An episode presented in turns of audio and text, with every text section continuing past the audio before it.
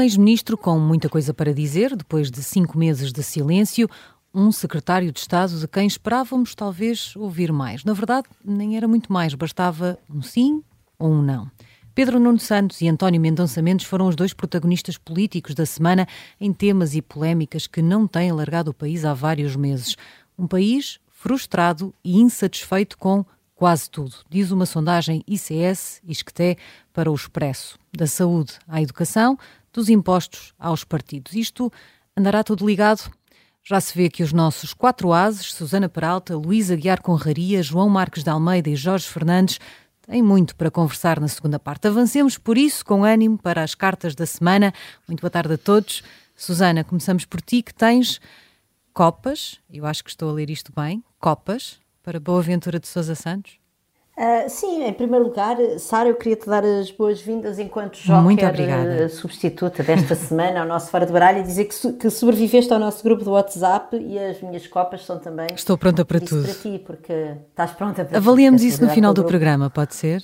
Uh, sim, então porquê é que eu estou a dar copas ao, ao Boaventura Sousa Santos? É pela sua manifestação de, de carinho, de arrependimento, de, de, de carinho pelas vítimas e de arrependimento um, que ele escreveu esta semana, no, no, esta semana, isto é, na, na, verdade já foi há uma semana, não é? Uh, no Expresso, portanto, chama-se Uma Reflexão Autocrítica, um Compromisso para o Futuro. E, uh, e então Boaventura de Sousa Santos, a pessoa quando vê o título até pensa, olha, será que ele que depois de ter andado a, a distribuir fel por toda a gente, fel e não só, a distribuir ameaças, certo. ameaças de processo e não sei o quê, não é?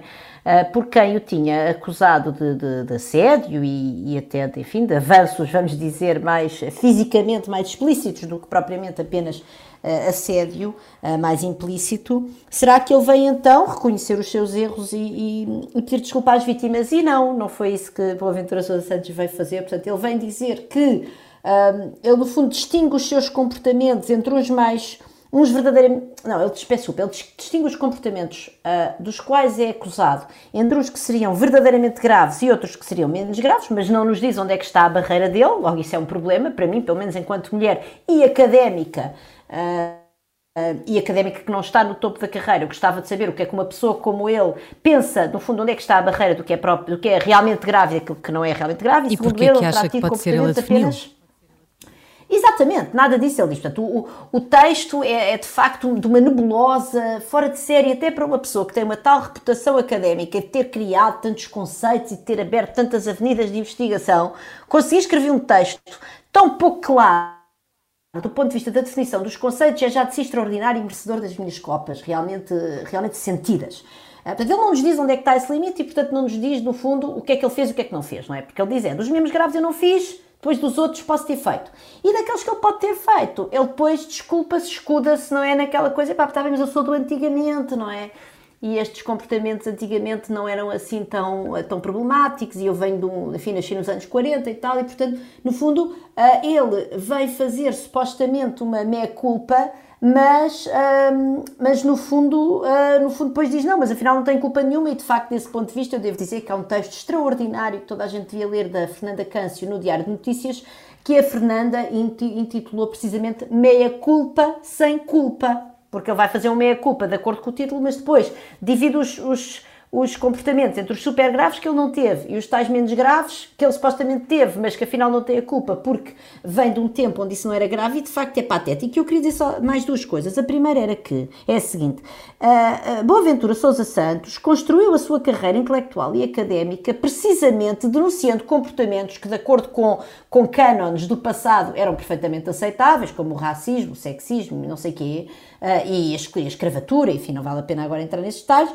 e a exploração do norte pelo sul e tal, e que hoje em dia já não são. E, portanto, isto de alguma forma desmonta completamente o seu edifício intelectual. Isso é um, um primeiro ponto. E depois, o segundo ponto é o seguinte: eu acho que de Boaventura Sousa Santos nós já não temos assim uh, grande coisa a esperar. Eu, certamente, enquanto mulher académica, não tenho.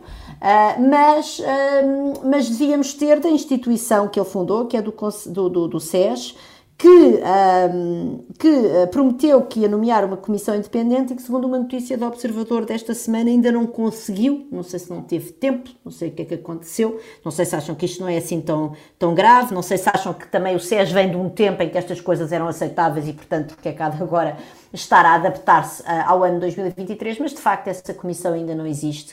Uh, e, portanto, também estendo desta forma as minhas copas ao SES uh, por, esta, por esta candura toda em volta destas coisas que no fundo vão fazer com que Portugal continue sob a capa dos brandos costumes a ser um país verdadeiramente bastante sinistro. Estão à procura das melhores pessoas para constituir essa comissão, o que é também um bocadinho preocupante, não é? Significa que não é fácil encontrar no SES as melhores pessoas para constituir essa comissão. Ei, essa podem é a única fora do conclusão SES, que podemos tirar perante toda esta demora. Luís, tu trazes espadas para certificados de aforro, também há aqui culpas?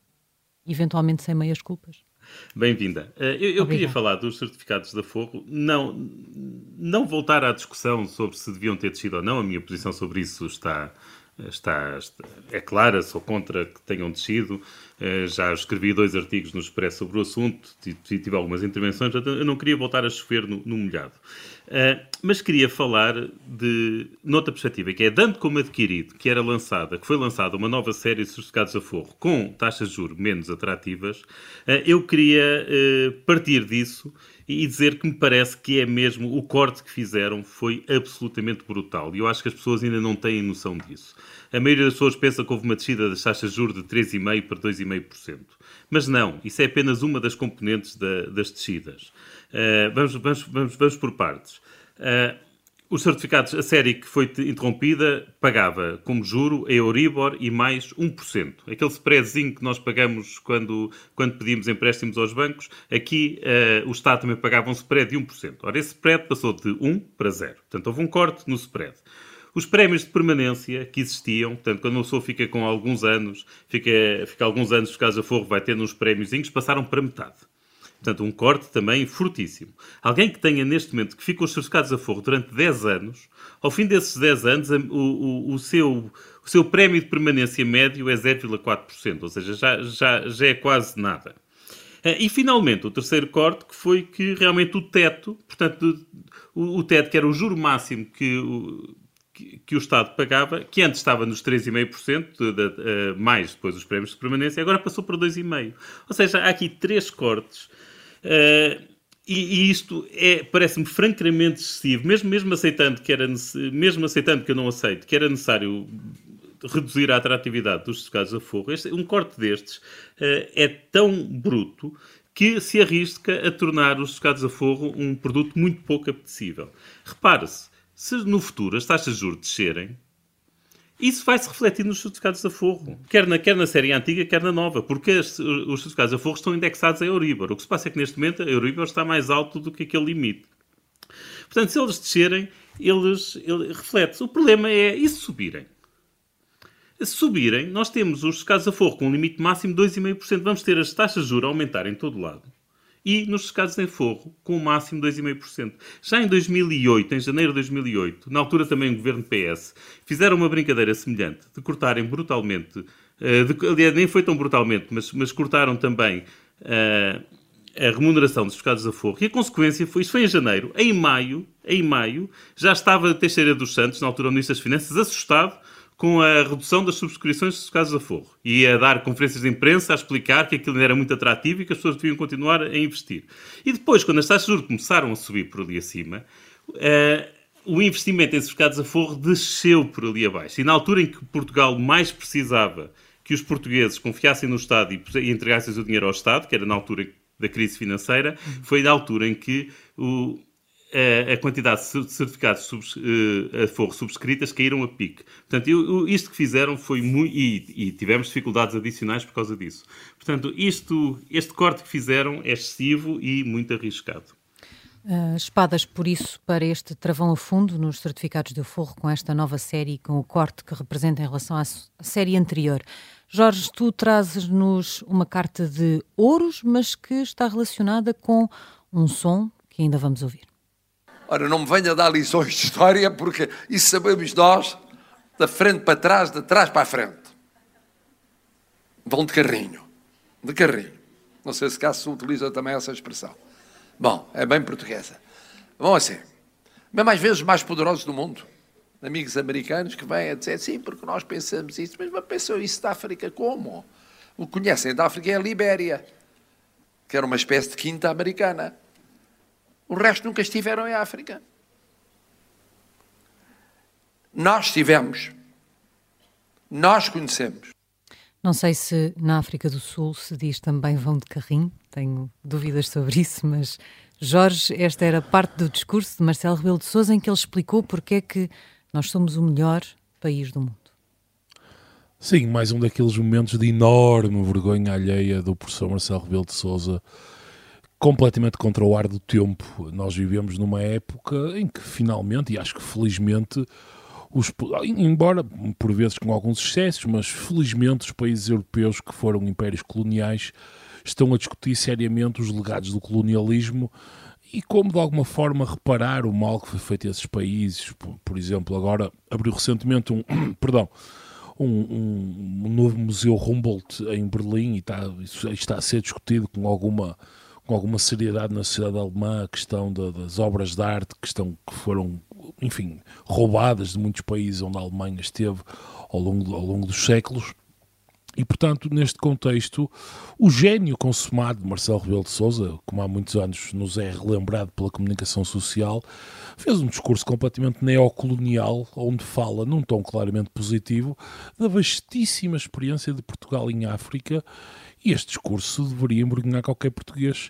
Ainda Esta, que não fale propriamente de colonialismo, fale em imigração.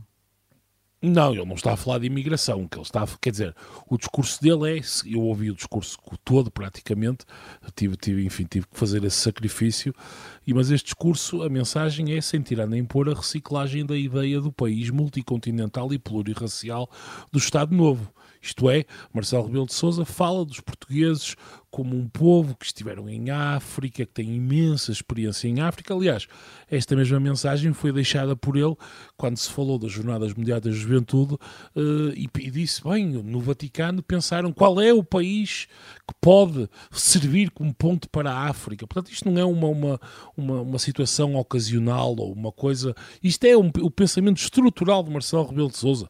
Quer dizer, ele é, ele, o pai dele foi, ele cresceu como filho do governador-geral de Moçambique, portanto, não é uma coisa de espantar, digamos assim.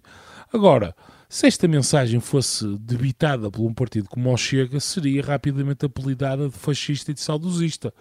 Mas como é dada por Marcelo Rebelo de Sousa, esse intelectual da melhor extração portuguesa, é aplaudido, incluindo pela esquerda. Aliás, no vídeo oficial da Presidência da República, está lá o Primeiro-Ministro, ministros que aplaudem entusiasticamente a, a mensagem do professor Marcelo. E portanto, eu não sei muito bem o que é que Marcelo Rebelo de Sousa pensa, mas certamente elogiar digamos, o vastíssimo legado e a vastíssima experiência que Portugal tem uh, em África, onde fez um claro extrativismo de pessoas e bens ao longo dos séculos, não cai certamente bem, infelizmente, eh, em Portugal, na, na, metrópole, digamos assim, não há qualquer tipo de visão crítica sobre este tipo de discursos e de coisas que o nosso Presidente anda a dizer pelo mundo e, portanto, aqui estamos mais uma vez uh, a celebrar o Dia da Raça que, como uma vez uh, Aníbal Cavaco Silva uma vez tão, uma vez tão bem colocou. Ouros, por isso, para Marcelo Rebelo de Souza, sobram-nos quatro minutos, mais coisa menos coisa, para João Marques de Almeida. João, tu queres dar uh, espadas também? Repetimos aqui um naipe no Fora do Baralho desta semana para uh, o PS por causa de desinformação na TAP. Sim, quero. Mas antes de mais, bem-vinda, Sara, também. E, aliás, além, além do gosto de dar as boas-vindas, também tenho um gosto acrescido por ser esportista como eu. nós, nós, nós andamos em maré de celebrações.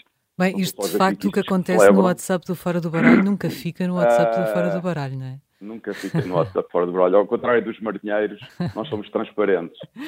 Uh, eu quero dar espadas porque o PS, que já percebeu que se meteu uma alhada enorme com a TAP, são erros atrás de erros e erros gravíssimos, uh, quer, para se safar, lançar a confusão e recuperar temas que, que, já foram bastante discutidos no passado e que ou estavam resolvidos ou então até mente sobre eles. E agora tem-se visto nos últimos dias, nas últimas semanas, o PS a fazer essa estratégia. Pôr pessoas próximas do PS, eles próprios, a dizerem isso, quer no Parlamento, quer em artigos, quer em declarações. A primeira coisa que, que, que, que dizem agora voltam à história uh, do governo em 2015 ter concluído a privatização da TAP. Bom, convém recuperar bem essa história. para já dizer que, não sei se lembram, eu lembro-me, António Pedro Vasconcelos, o último grande, o amante da TAP, eu acho que eu, eu se fosse o próximo uh, dono da TAP, depois dela ser reprivatizada, o primeiro ato seria dar a um avião o nome de António Pedro Vasconcelos. Vasconcelos, ele merece. Mas, mas ele, como se lembram, pôs o governo, fez uma queixa ao Ministério Público em relação à decisão do governo ainda de Passos Coelho. Uh, o Ministério Público investigou e disse claramente que uh, tinha sido, que não havia gestão danosa, que era um ato que o governo poderia ter feito. Foi o Ministério Público que o disse. As pessoas podem concordar ou discordar com aquele ato, mas o Ministério Público disse que não houve qualquer abuso de competências e que um governo em gestão como aquele poderia perfeitamente concluir uma privatização que temos que nos recordar começou em 2012. E porquê é que a privatização da TAP começou em 2012? Também é muito importante relembrar isto. Começou em 2012. Primeiro, porque o governo, de, ainda do PS, o governo de Sócrates, já depois de as eleições, no memorando de entendimento que discutiu com a Troika, está escrito e concordou em privatizar a TAP. Está escrito no memorando de entendimento que a TAP tinha que ser privatizada. E porquê é que a TAP tinha que ser privatizada? Por uma questão muito simples. Porque, de acordo com as regras da União Europeia, o governo português não podia injetar mais capital na TAP. E a TAP, na altura, eu quero recordar, na altura, em 2012, quando começou o processo de privatização da TAP, tinha uma dívida de cerca de mil milhões de euros, capitais negativos de cerca de 600 milhões de euros. A TAP, e aí convém também saber mais sobre isso, que não se sabe, em 2006 comprou uma empresa no Brasil de manutenção chamada VEM, que fazia parte da antiga Varig, comprou uma empresa de manutenção que entre 2006 e 2012 perdeu 100 milhões de euros todos os anos.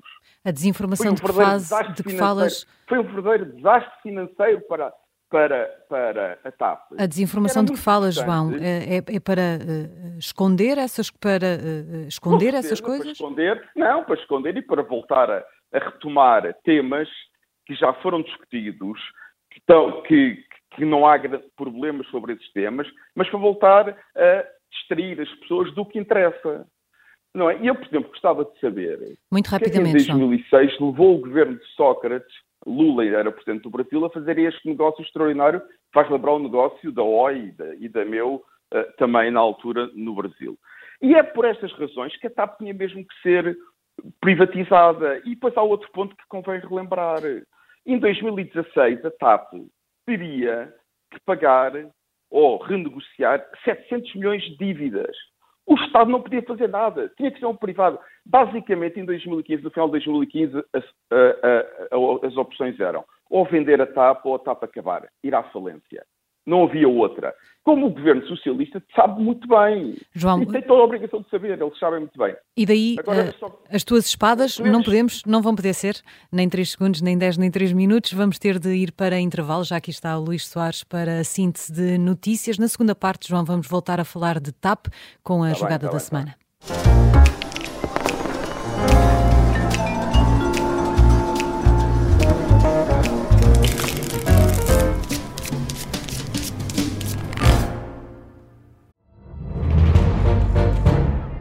Saguei. Tirei, tirei a faca. Fui, empunhei e mesmo no momento em que. Esta é a história do homem obcecado com a infiltração do comunismo na igreja que quis matar João Paulo II em Fátima. Matar o Papa é uma série para ouvir em seis episódios e faz parte dos Podcast Plus do Observador. Estreia a 13 de maio. Os Podcast Plus do Observador têm o apoio da Kia.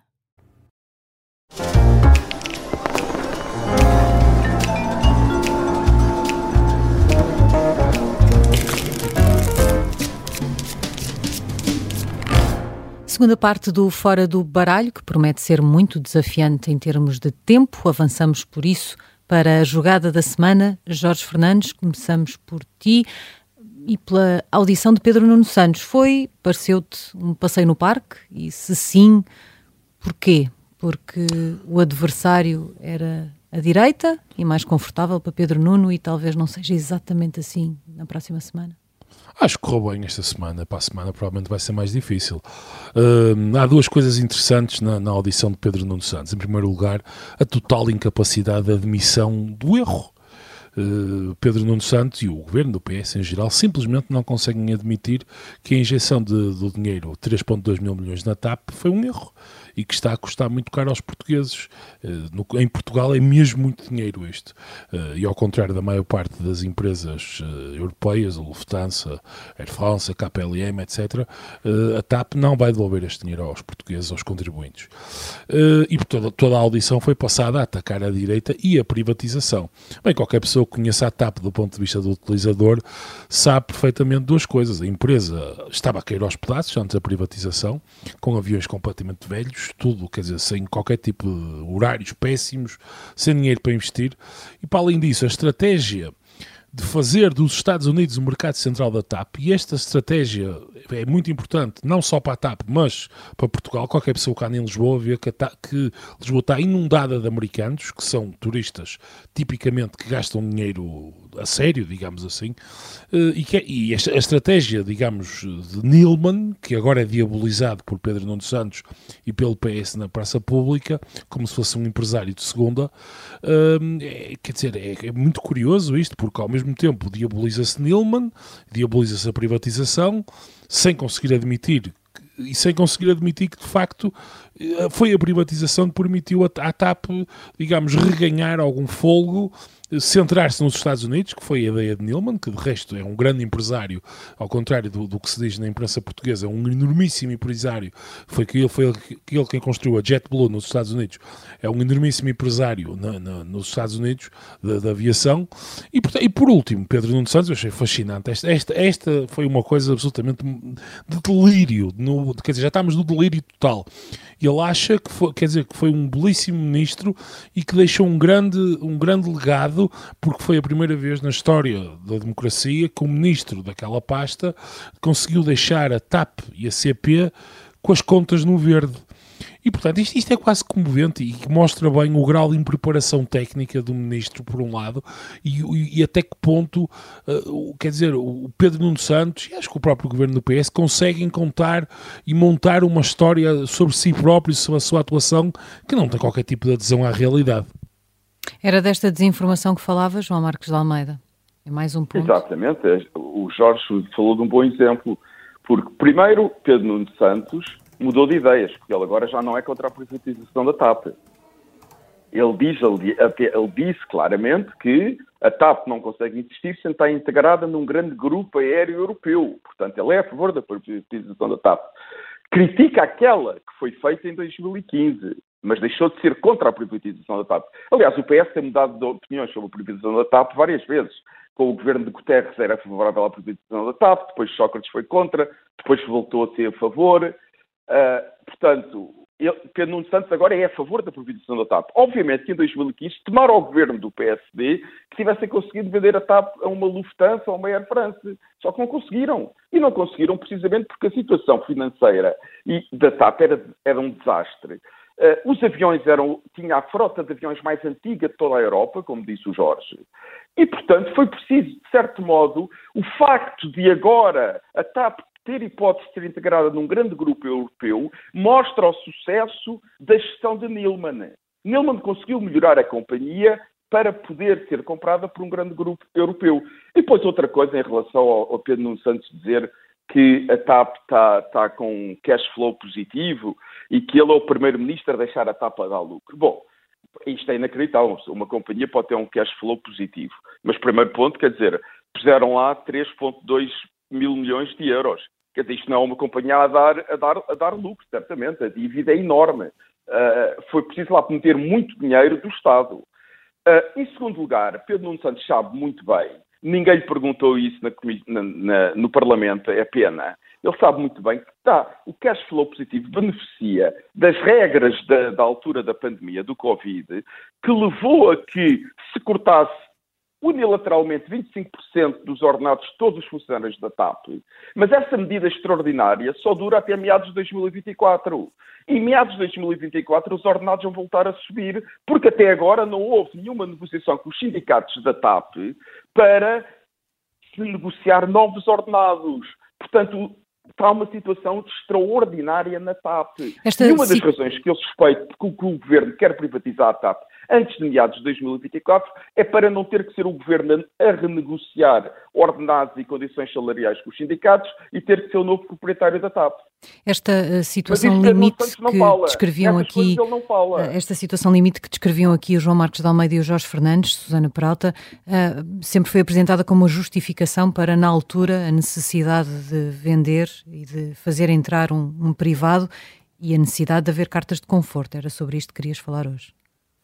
Eu queria, queria, quer dizer, queria seguir falar de várias coisas em volta destas declarações de Pedro Nuno Santos. Eu concordo plenamente na, que, que Pedro Nuno Santos, por exemplo, o facto de ele se vangloriar do, dos lucros numa empresa na qual enfiámos mais 3 mil milhões de euros é, é, é, absurdo. Quer dizer, obviamente que nós, quando estamos a recapitalizar uma empresa, temos, entre outras coisas, a diminuir os custos financeiros que ela tem com dívida. E, portanto, é, nada disto faz muito sentido, além de que nós sabemos que os lucros da TAP foram bastante residuais e que, além disso, há um, há um crédito uh, de impostos nesse, nesses lucros e, portanto, enfim, é, é, foi, foi, foi um pouco.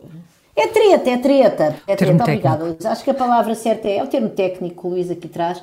Está mal e eu não, eu não irei uh, de maneira nenhuma defender o, a, a, renacionalização da TAP feita pela, pelo governo do PS em 2015, sobre a qual já escrevi inúmeras vezes a explicar que eles cozinharam uma governance extremamente bizarra para a TAP, na qual na prática o Estado português não tinha, eh, não tinha direitos de decisão da TAP nas decisões mais críticas e depois ficava com, com, deciso, com, com direitos de decisão nas chamadas decisões estratégicas, ninguém percebe muito bem o que isso é e, portanto, aquilo foi, foi uma maneira de, no fundo, uh, comprar a empresa, mas não ficar verdadeiramente a tomar decisões críticas. Tudo isso, essa, essa, essa recompra da TAP em 2015 foi um completo absurdo. Uh, eu não vou defender, não quero defender o governo do PS, nas suas decisões, muito menos defender a ideia de não deixar a TAP, Susana, uh, enfim, de, gastar os parcos a, euros. A, a recompra, Susana, só muito rápido, a recompra e a renacionalização foi só feita em 2020, depois do Covid. Em 2015 houve um aumento da participação do Estado,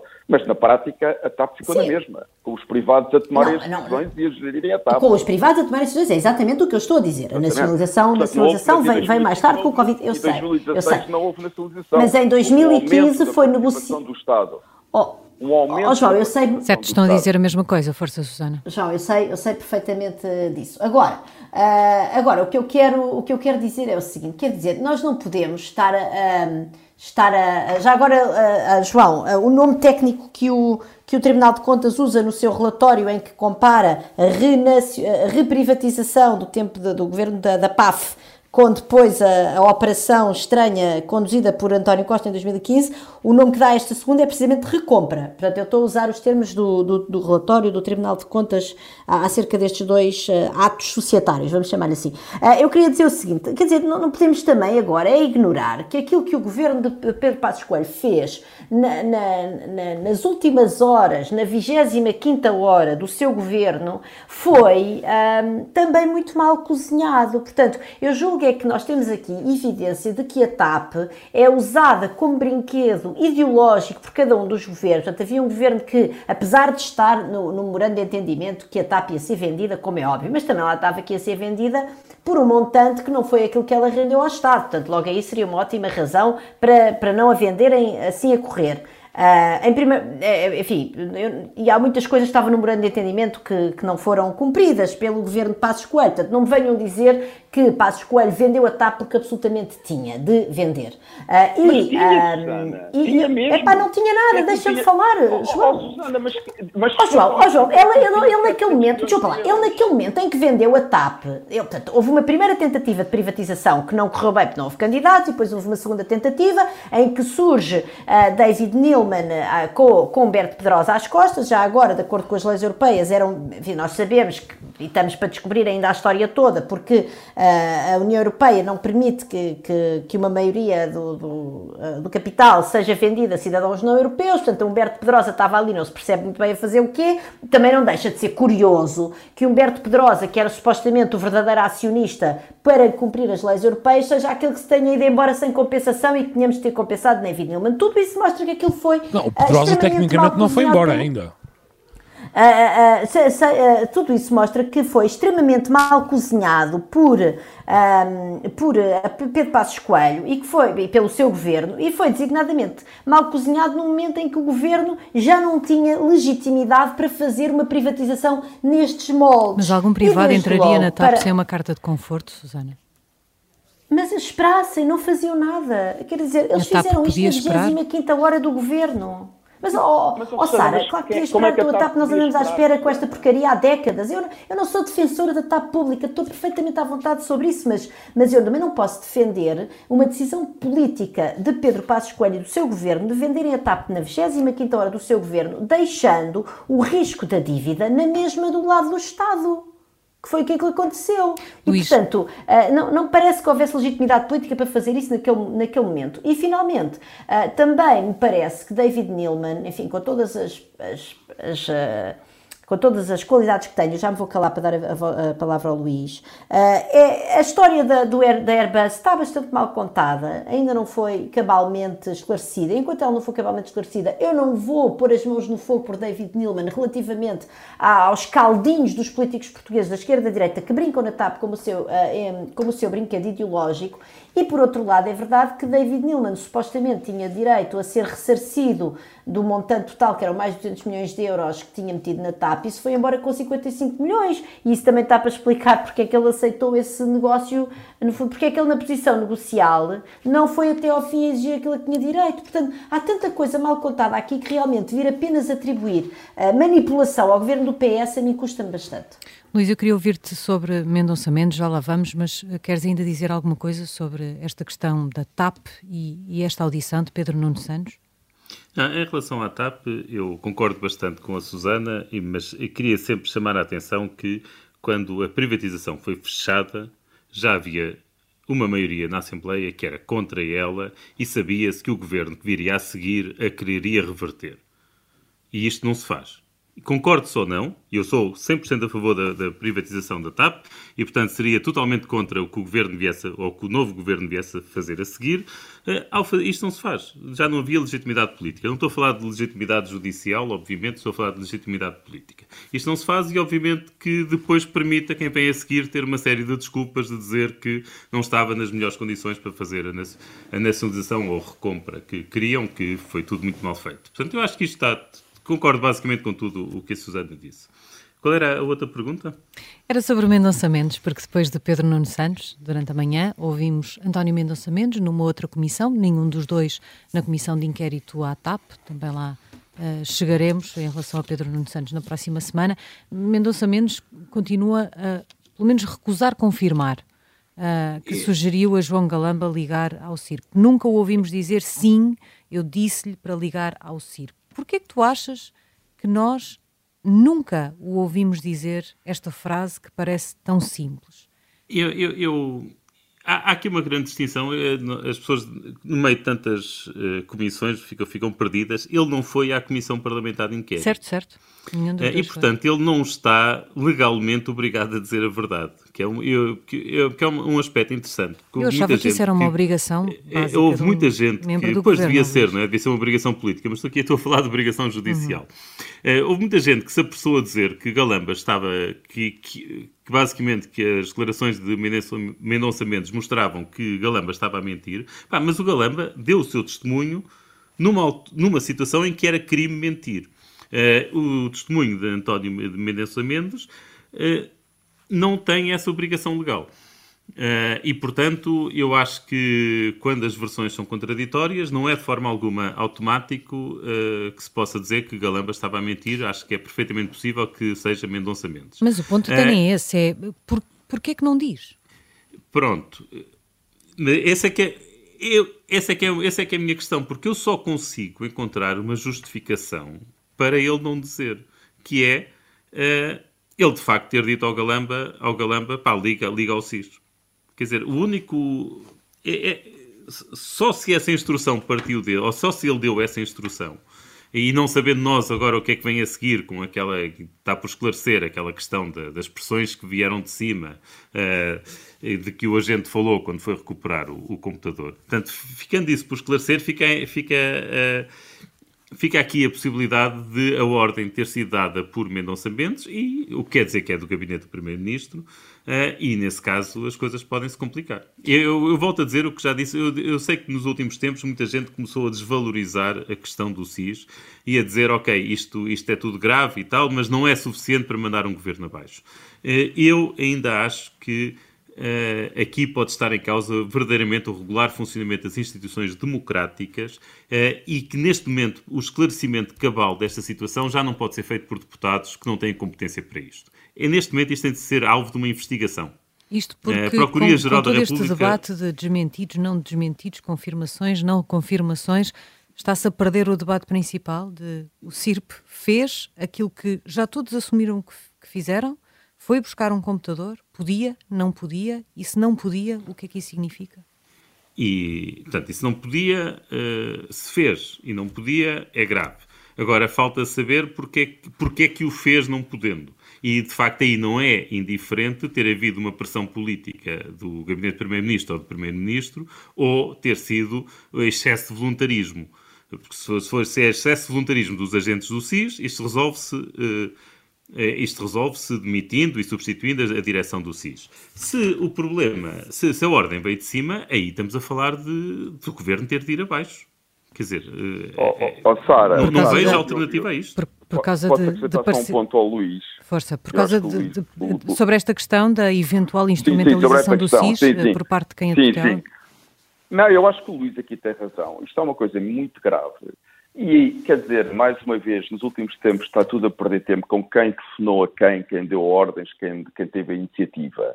Mas o, o ponto central é o seguinte: um governo do Partido Socialista usou o SIS para, à meia da noite, ir à casa de um cidadão português buscar-lhe um computador. Ora, isto no regime democrático é inaceitável. Não, é independentemente de quem deu a ordem ou não. Isto aconteceu. E nós sabemos que aconteceu. E mais um ponto. Se o ministro Galamba diz que aquele seu ex-adjunto se tinha tornado uma grande ameaça e que, portanto, era necessário o SIS para lidar com essa ameaça, então o próprio ministro é uma ameaça, porque quem tem um membro no seu gabinete que é uma ameaça, o próprio ministro também é uma ameaça. São muitas questões que é se colocam depois daquilo Tudo que aconteceu. É Susana, uh, uh, 30 segundos, se conseguires, para podermos não, avançar para o último tema. Que são ameaças, o SIS não pode lidar com pessoas que são ameaças, o SIS não tem competências policiais. Não, eu quero dizer que eu temo mesmo que esta história não vai dar em nada. E aí já não é só o governo que está em causa, é o resto das instituições deste país, porque o tempo vai passando e parece uh, que isto no fundo está a fazer comichão a cada vez menos pessoas, a mim continua a fazer-me imensa, mas sinto que isto vai desaparecer do debate e que o Governo vai passar em colmo com esta gravíssima violação dos nossos direitos, liberdades e garantias. E por falar em imagens, uh, imagem de instituições em risco, Jorge, querias falar de uma sondagem, uh, ICS ISCTE, uh, publicada hoje pelo Expresso, que diz que a imagem que os portugueses têm deles próprios, ou melhor, do país, não, não é grande coisa. Sim, esta sondagem demonstra claramente que, ao contrário daquilo que o Marcelo Rebelo de Sousa diz, nós não, Portugal não é o melhor país do mundo. Uh, embora também não, não devemos entrar numa autoflagelação excessiva. Agora, a sondagem do Expresso não é uma surpresa, quer dizer, agora, deixa-nos, deixa, há coisas que nos deviam fazer pensar. Em primeiro lugar, a surpresa pelo apoio que o partido incumbente, apesar de tudo, continua a ter, porque, e, e isto mostra não só Quer dizer, a força que o PS tem, mas por outro lado também a incompetência claríssima do PSD em gerar uma alternativa, porque com estes números seria expectável, numa democracia saudável, que o partido da oposição conseguisse de alguma maneira capitalizar politicamente uh, este, este claríssimo descontentamento que há por parte da população. E parece-me evidente que tem que haver aqui uma dose de incompetência por parte do PSD eh, nesta componente. Por outro lado, ao mesmo tempo, a surpresa, não é? Quer dizer, face a estes números, chega a ser surpreendente o facto do Chega só ter o apoio que tem. Com estes resultados, esperar-se-ia que o Chega estivesse muito mais lá em cima. E depois, a, quer dizer, depois a sondagem tem mais duas ou três coisas interessantes, eu só vou dizer aqui duas muito rápido. Em primeiro lugar, a capacidade que o PS teve muito bem em fazer a associação entre reformados e negligenciados.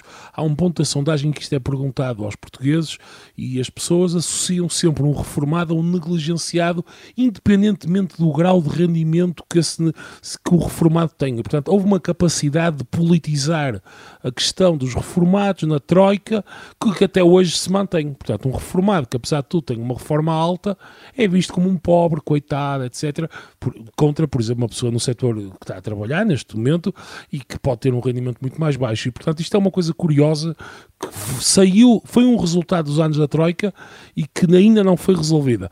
E, por outro lado, há evidentemente uma, há evidentemente uma, uma, uma há evidentemente uma, uma, uma, coisa de claque, que apesar de tudo as pessoas de esquerda tendem, tendem a ver o, o, o, os resultados do país melhor do que as pessoas de direita. Uh, Susana, eu creio que também queria dizer alguma coisa em relação a isto. esta sondagem especificamente. Uh, não, eu, o, que eu, o que a mim parece é que até, até se, se prende com o ponto que eu levantei há pouco acerca do CIS, ou seja, esta esta uh, erosão pequenina de coisas que se calhar a maior parte das pessoas normais, das pessoas, vamos dizer que não normais, uh, sim, normais, estou, estou-me a pôr portanto a mim na, na, categoria das pessoas anormais, não é? Nós não uh, podem, normais, até, podem até não se centrar, nós claramente não somos, podem até não estar demasiado preocupadas, porque como diz o governo, ah, as pessoas estão preocupadas é com a economia ou com ou com o, têm dito isso, não é? Tem havido bastante esses comentários do lado de pessoas do PS, ah, mas a economia está a crescer, as pessoas querem saber é disso, deixem, as pessoas não estão preocupadas com o SIS e tal. Mas quer dizer, mas a verdade é que esta, esta erosão uh, das instituições acaba depois por se refletir neste sentimento de desânimo e o problema é que um, este sentimento de desânimo pode ter consequências de longo prazo, porque cria, e o Jorge é mais qualificado do que eu para falar sobre isso, mas cria uma procura latente de pessoas que estão à espera de um salvador qualquer que venha-lhes eh, com um conto de vigário, e, e, provavelmente nós temos é a sorte que o nosso, que anda por aí, não é assim tão bom como como alguns congéneres europeus, uhum. que depois lhes venha vender soluções fáceis e que no fundo o nosso, enfim, o nosso modo de vida esteja realmente em risco e isso parece-me uh, parece muito preocupante. E, e, mais uma vez o que eu acho é o PS devia, se o PS está no governo há tanto tempo, desde 2015,